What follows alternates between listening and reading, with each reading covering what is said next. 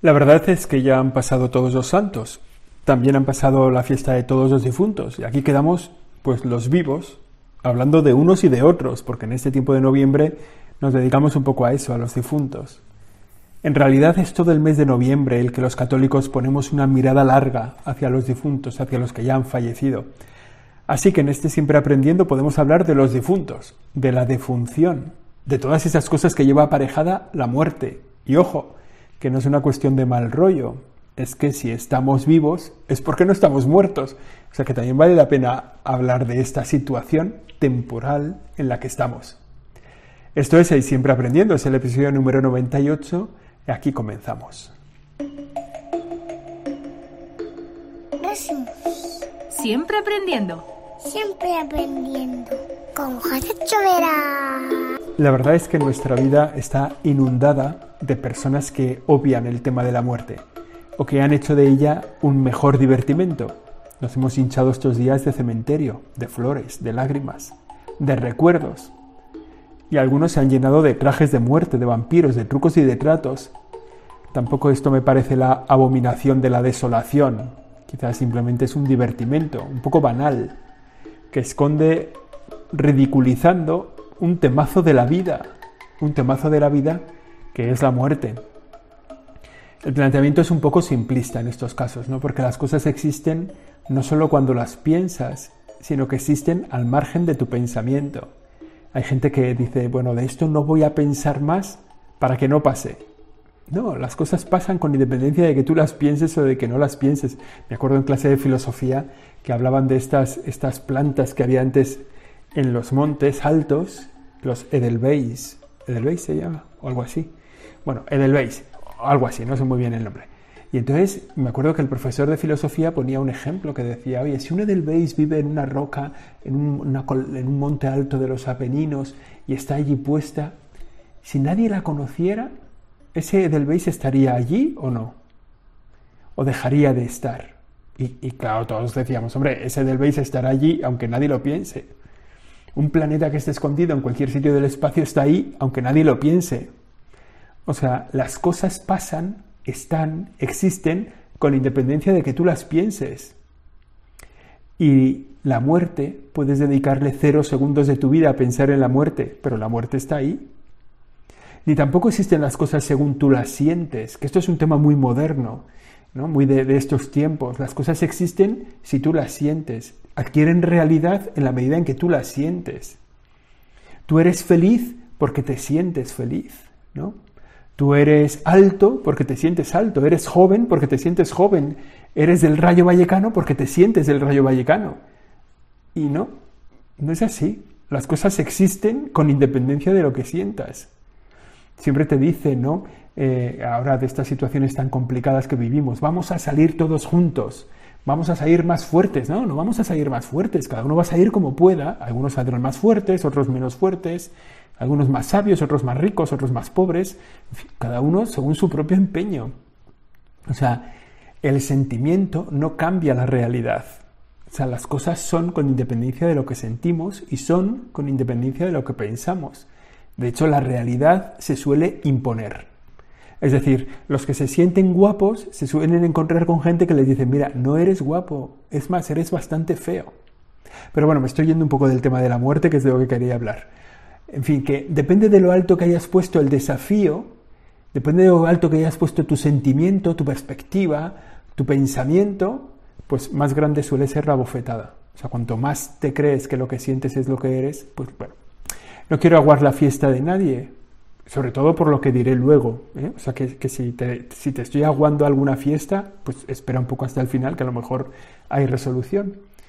No quiero aguar la fiesta de nadie, pero así de entrada por provocar, que sepas que de los que has visto hoy por la calle, no va a quedar ni uno, van a morir todos. De todos esos que te caen mal, tampoco va a quedar ni uno. De todos los plastas que salen en la tele, no va a quedar ni uno. Y de los que no salen en la tele, tampoco va a quedar ni uno. Pero, pero es verdad que el tema no acaba ahí. O sea, todos esos van a morir. Pero el tema no acaba ahí. Tampoco va a quedar ninguno de los brillantes ni de los simpáticos, ni de los listos, ni de los cercanos, ni tampoco tú mismo vas a quedar. ni siquiera yo. De los que ves, en menos de 100 años no va a quedar ni uno. Y de los que no ves tampoco. O sea, de esos tampoco va a quedar ni uno. Es decir, que la muerte es una verdad de la vida. Que morimos porque vivimos. El mayor riesgo para la muerte es estar vivo. En cuanto uno deja de estar vivo, deja de tener ninguna posibilidad de morir. Otro puede preguntar que vale, que es verdad, pero que eso no va a ser hoy, que queda tiempo, que no, o sea, que nos vamos a morir, sí, nos vamos a morir, todos, todos nos vamos a morir. Pero uno puede decir, bueno, pero tranquilo, que esto no va a pasar hoy. Bueno, pues, pues es verdad. Posiblemente eso no va a pasar hoy, posiblemente. Pero es que ni eso lo tienes seguros. No va a quedar ni uno de los que hay. Vamos a morir todos. Pero tampoco puedes decir el tiempo que le queda a ninguno. Tú no le puedes decir a nadie, a ti te queda una larga vida. Ese puede ser un buen deseo. Te deseo una larga vida, pero mm, no tiene nada que ver con la realidad. ¿eh? Basta que tengas unos pocos años para que recuerdes la sorpresa con la que recibiste la muerte de algún famoso conocido. Yo me acuerdo, ¿eh? de, claro, yo como ya tengo bastantes años, me acuerdo de muchos, ¿no? Famosos conocidos, esos que pones la, tele y de repente empieza, y el telediario ha fallecido no sé quién, y dices, ahí va, ha fallecido, ¿no? Lo recibes con sorpresa, un famoso que ha muerto. En realidad también seguro que puedes recordar algún susto muy cercano, ¿no? de gente que ha fallecido que tú los conocías personalmente, que no es un famoso que te sorprende, sino la muerte de alguien que te da, que te conmueve, ¿no? que te da algún susto porque es alguien que has visto tú hace poco tiempo, con el que has hablado, con el que te has reído. estoy acordando ahora de una persona que me impresionó muchísimo, porque era una persona que sufría muchísimo, que estaba sometido a una presión muy grande por parte de los medios de comunicación y que un día me lo encontré y estaba feliz porque, porque veía que su tema se, iba, se estaba resolviendo, porque se estaban dando pasos en la buena dirección y estaba feliz. Y al día siguiente estaba muerto. Y eso me impresionó muchísimo. Fue como un susto muy... Pero bueno, cualquiera tiene una experiencia parecida. Gente que, que los hemos visto y de repente, pues eso.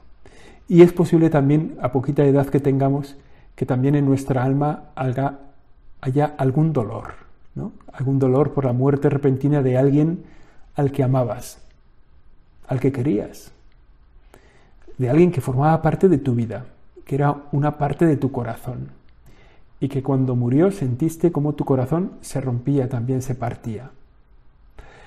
Si esto no te ha pasado todavía es que eres joven todavía, quizá eres muy joven. Realmente es un tema doloroso el de la muerte, porque rompe con una aspiración profunda de nuestra misma naturaleza, por algo que tenemos metidos en nuestro ADN. Cuando definimos la naturaleza humana, cuando definimos la naturaleza de cualquier, de cualquier ser del universo, ¿no? la naturaleza de un ser, que es lo propio de ese ser, que es aquello que hace común a todos los seres de esa misma especie, que es lo, específico suyo, ¿no? la naturaleza, lo, lo que le da forma a ese ser.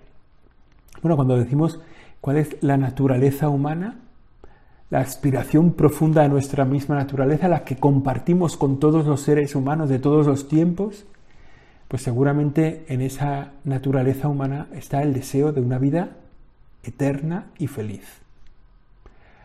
Si tú le preguntas a cualquier persona, más o menos bien formada, fácilmente te va a decir, ¿tú a qué aspiras? Yo aspiro a una vida feliz y si es posible largamente feliz y si es posible eternamente feliz.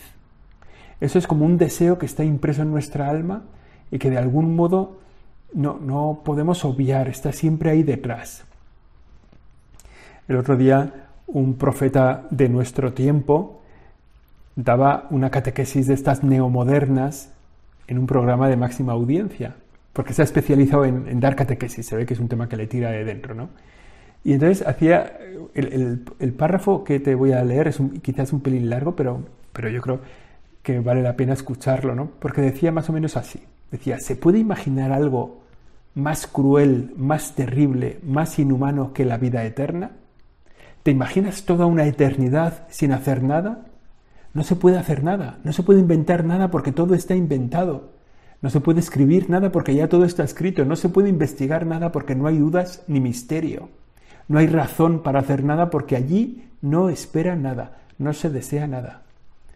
Estoy pensando que después de un año en la vida eterna estaríamos hartos y deseando morirnos de una puñetera vez. La vida es importante y bonita porque se acaba. Y ahí había soltado su tesis.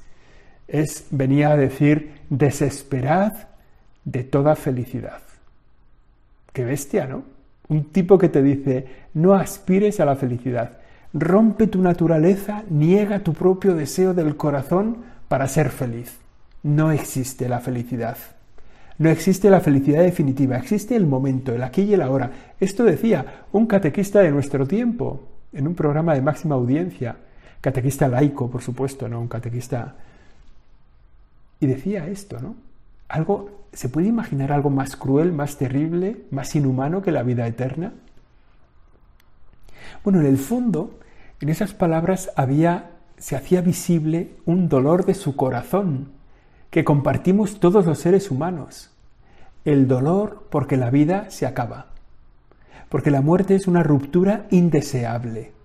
Decía sin decir lo que todos compartimos, no estamos hechos para morir. Hablaba él de una vida, de una eternidad, pero seguro que si le preguntaras, oye, ¿y de esta vida? ¿De esta vida, de las cosas buenas de esta vida, no te gustaría estar siempre con ellas? ¿No aspirarías a estar siempre con tu esposa, con tu mujer? ¿No te gustaría, no sé, hacer lo que haces siempre felizmente? ¿No?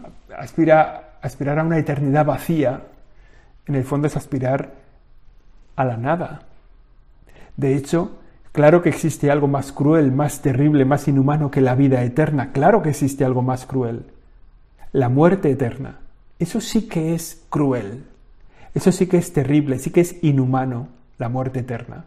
Aspiramos a vivir.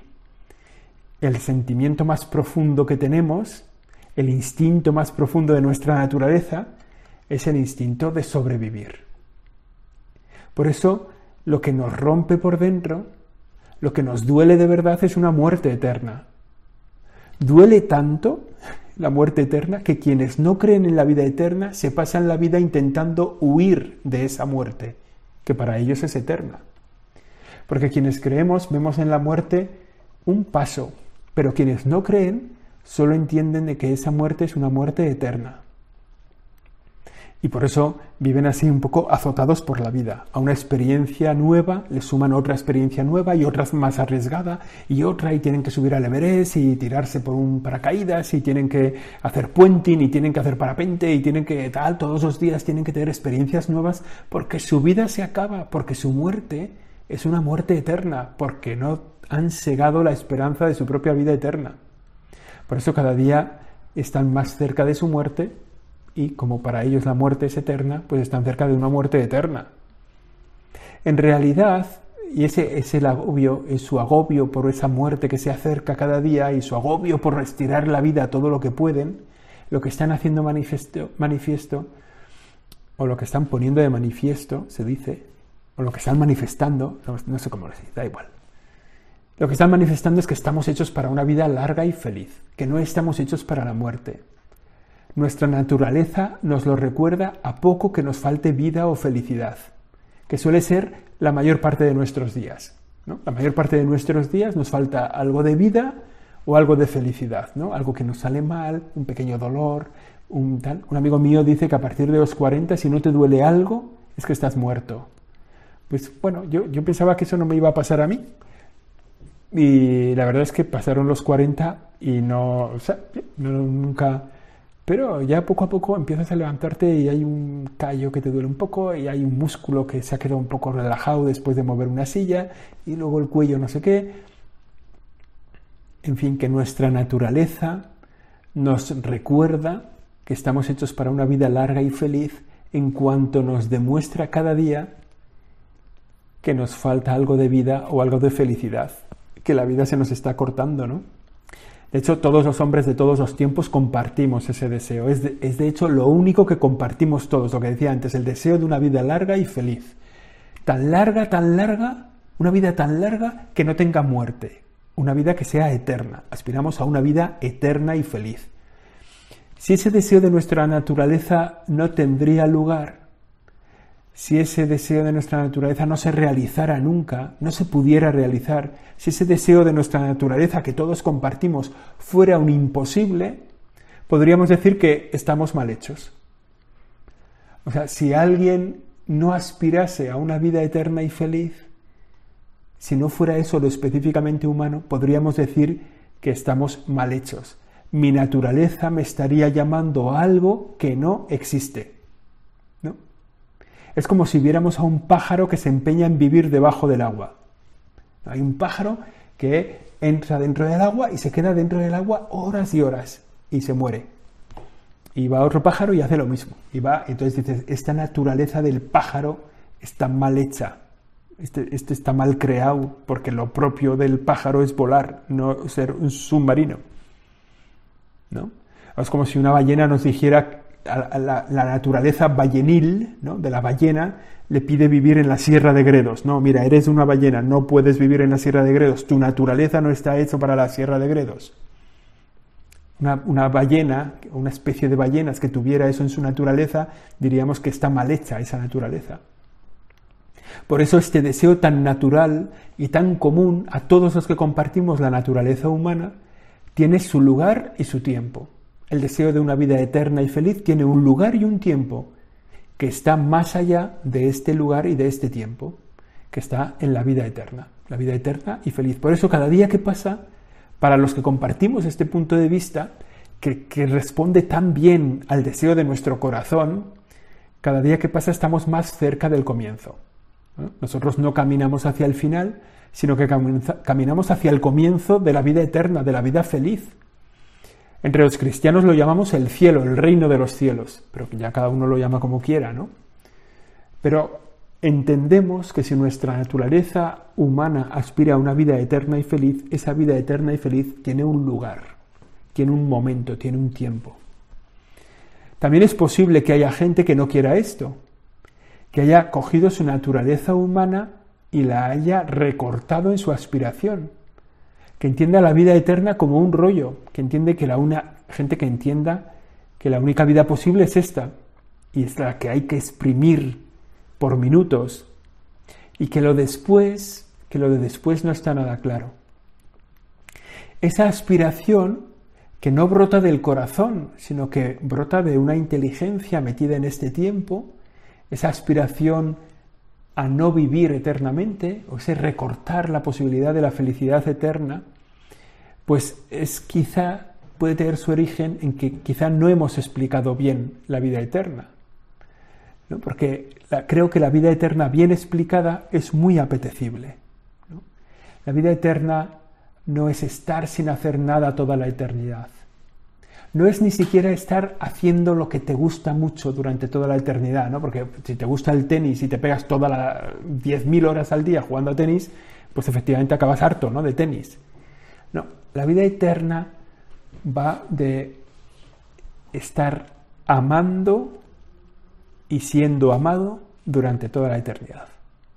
Si vemos la experiencia humana que mejor satisface nuestra naturaleza, es el amor. O sea, que alguien te quiera y vivir amando, queriendo a alguien.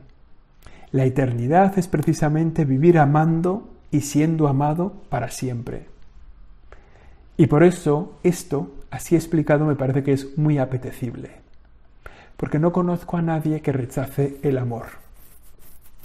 Pero en cualquier caso, es verdad, la vida eterna no es una imposición, es verdad que satisface definitivamente un deseo de nuestro corazón, una vida eterna y feliz, pero tenemos experiencia de tantas veces al día que nos ponemos enfrente de los deseos de nuestro corazón, que somos capaces hasta de oponernos a nuestra propia naturaleza, a nuestro deseo del, del interior que nos dice esto tienes que hacer. Y somos capaces de enfrentarnos a ese deseo. Por ejemplo, cuando el corazón nos pide pedir perdón, cuando el corazón nos pide felicitar a alguien por lo que ha hecho, o mirar mejor a alguien, o dejar de aprovecharnos de otro. Cosas de la conciencia, decimos, y nos oponemos a este deseo del corazón. A veces nos oponemos, sentimos que tenemos que pedir perdón, nos lo pide el alma, nos lo pide por dentro nuestra propia realidad humana, pídele perdón. Y somos capaces de negarnos a nosotros mismos. Por eso somos capaces de oponernos a nuestra propia naturaleza, al corazón. Somos capaces de decir no a la vida eterna. Aunque creo que la mayor parte de las veces es que no nos lo han explicado bien. Cuando nos somos capaces de decir no a la vida eterna, es porque no sabemos bien a lo que estamos diciendo que no. Tres palabras aspiramos que nos satisfacen siempre, que siempre nos llenan el corazón. La verdad, el bien y la belleza. O sea, son tres realidades que de verdad nos, nos llenan de paz el corazón. Cuando encontramos la verdad de algo, cuando contemplamos un bien, cuando admiramos algo que es bello, la verdad, el bien y la belleza. Es difícil aspirar a lo contrario. Es difícil aspirar a la mentira o al mal. En este mundo siempre buscamos esto. La vida eterna es el lugar de la verdad, de la bondad y de la belleza. Es el lugar de las respuestas, el lugar de la vida plena que tanto echamos de menos aquí. El lugar sin llanto ni dolor, el lugar de la alegría, el lugar de Dios. Decía San Agustín, y así terminamos. Nos hiciste, Señor, para ti y nuestra alma no descansará hasta que repose en ti. Pues eso es, de eso va la vida eterna. Animémonos, que esto de la muerte acaba en esta vida eterna. Esto ha sido hoy siempre aprendiendo, el episodio número 98. La semana que viene volvemos si Dios quiere y si no, nos habremos muerto. Siempre aprendiendo con José Chovera.